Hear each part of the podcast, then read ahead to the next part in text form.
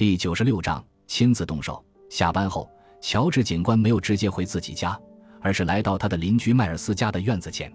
这是一个多么荒凉的院落呀！高低不平的草坪中，杂乱地生长着一簇簇蒲公英。带有条纹的落地窗似乎也很久没有擦过了。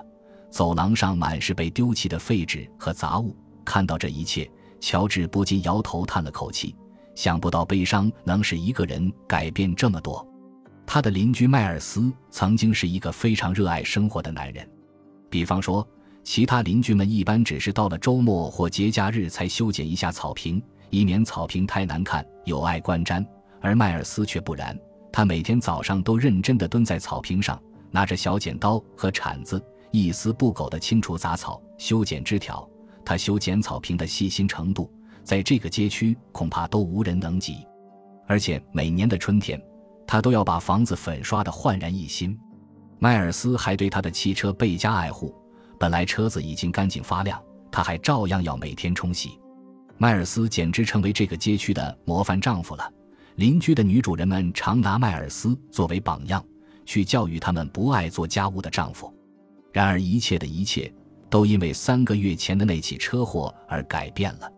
三个月前，迈尔斯的妻子在横穿马路时，不幸被一辆飞驰而来的汽车撞死了。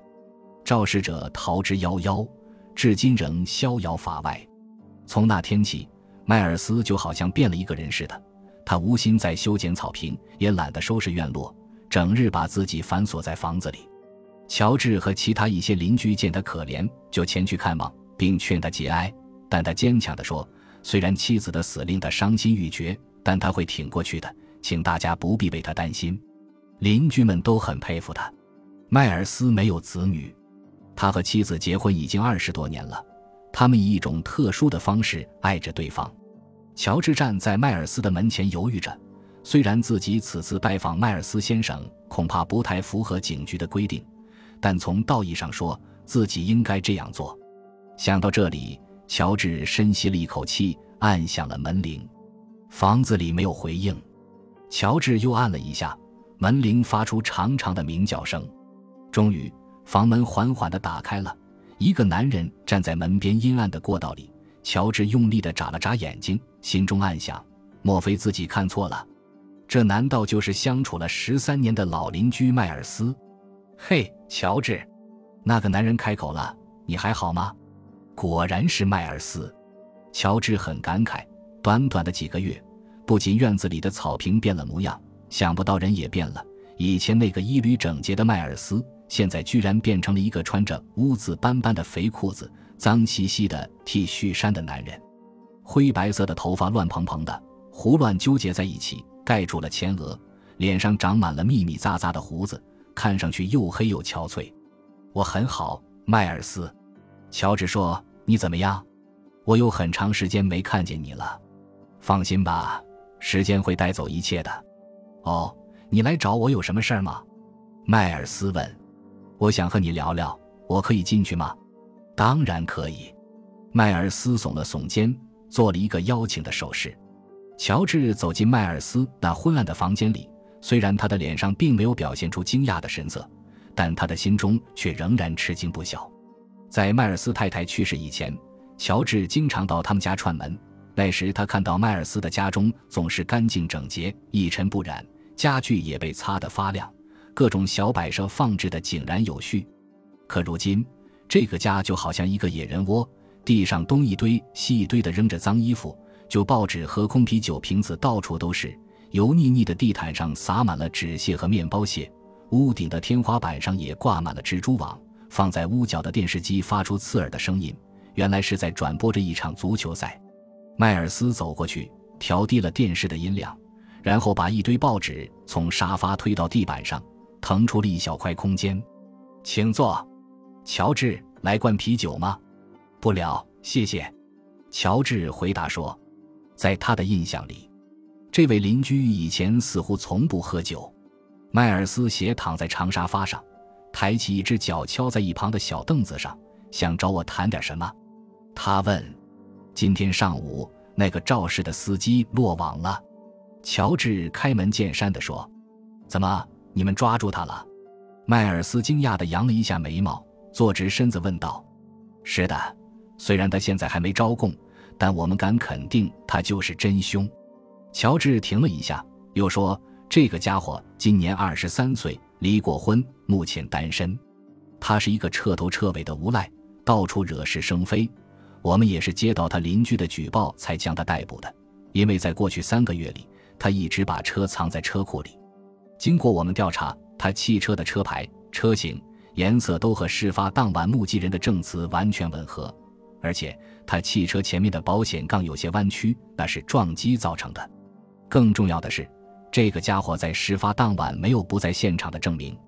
那他现在在哪儿？乔治义愤填膺地说：“也许你听到这些会难以接受。说实话，他现在获得了保释，因为他找了一个很有名的律师。不过你别担心。”我们手中掌握了大量的证据，这次他无法逃脱。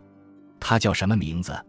迈尔斯。乔治说：“按照警局的规定，我本不应该提前向你透露这些，但我知道，自从你太太出事以后，你的情绪很糟糕，所以我向你透露一些案情的进展情况，相信这会让你心里好受些。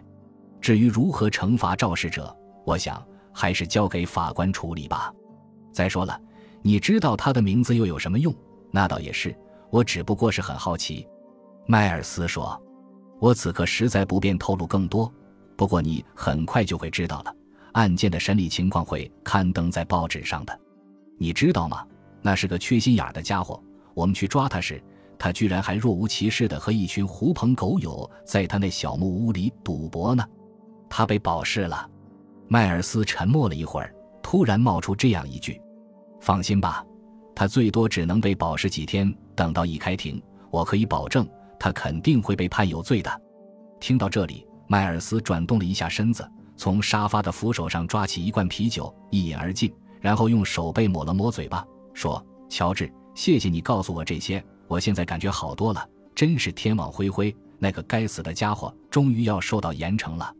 这也正是我来找你的目的。”乔治笑着说。相信这个消息能给你一些宽慰，迈尔斯。迈尔斯若有所思地望着手中的空啤酒罐，点了点头。迈尔斯，我知道，这三个月来你一直都在痛苦中挣扎。我们这些老邻居都很惦记你。对于你太太遭遇的不幸，我们也很悲痛。但人死不能复生，你未来的日子还长，你要重新振作起来。对了，你有空可以走出去散散心。如果你有什么困难，就去隔壁找我吧，我会的。谢谢你，乔治。刚一送走乔治，迈尔斯就马上回到屋里关掉电视。他一头扑倒在沙发里，一阵剧烈的头痛猛然袭来，仿佛有根金属杆子扎进了头部一样。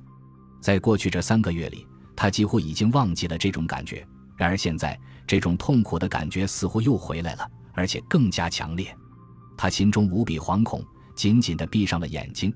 这时，妻子那熟悉的身影又浮现在他的眼前。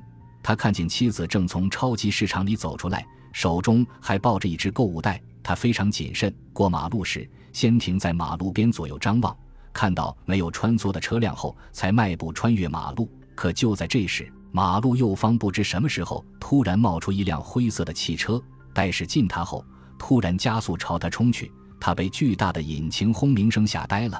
惊恐万状地看着右方的汽车，几乎迈不动步子。随着“砰”的一声巨响，可怜的他就这样被飞驰而来的汽车狠狠地抛向几英尺高的空中。当他摔落到马路中央时，已是血肉模糊了。购物袋里的家具擦亮剂、空气清新剂和杀虫剂，这些瓶瓶罐罐滚落了一地。而那辆肇事的汽车突然加速，逃之夭夭了。迈尔斯躺在沙发上，心脏狂跳。大滴大滴的汗珠从额头上流下来，仿佛有一股巨大的恐惧扼住了他的喉咙，几乎要窒息了。此刻他明白，必须要采取行动了。尽管这个念头让他感到有些不寒而栗，但他知道，如果不在法庭做出正确判决之前有所行动的话，那就一切都完了。迈尔斯强撑着从沙发上爬起来，深深地吸了一口气，努力让自己的心绪平静下来。他穿过通道走进卧室，先是拉上了卧室的窗帘，然后小心翼翼地拉开柜子最下面的抽屉，在抽屉中的杂物里摸索着，终于，他找到了那把藏在抽屉底部的左轮手枪。他仔细地检视着手枪，当确定里面装满了子弹后，才放下心来。那是一把没有登记注册的手枪，也从来没有发射过。感谢您的收听，喜欢别忘了订阅加关注，主页有更多精彩内容。